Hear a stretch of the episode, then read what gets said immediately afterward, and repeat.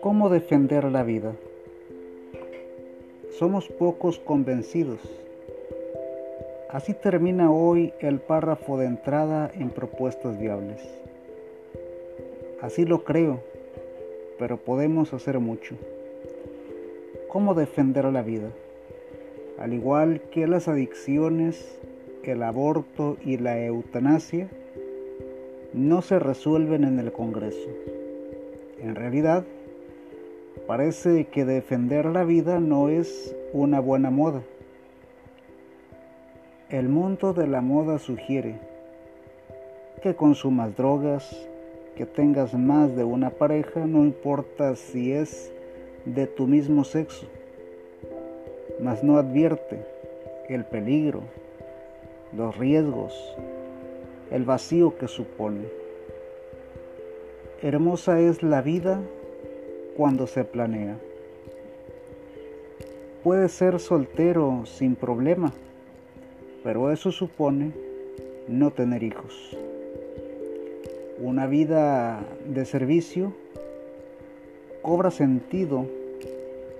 Puedes ser sacerdote o religiosa, aunque también puedes buscar un complemento, pareja sentimental. La vida está diseñada para surgir dentro de un matrimonio. El mundo propone realidades vacías.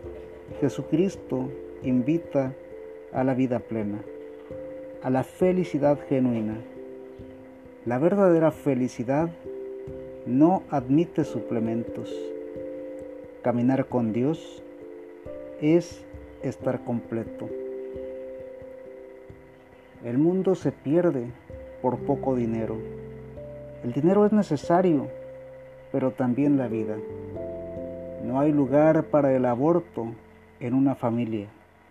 No se abandonan los viejos si el amor es la doctrina. Así se defiende la vida, trabajando y viviendo la propia vocación. No te hagas necesitado por voluntad. Trabaja, ayuda a los demás. La vida se defiende con responsabilidad. Un buen matrimonio se construye desde el noviazgo.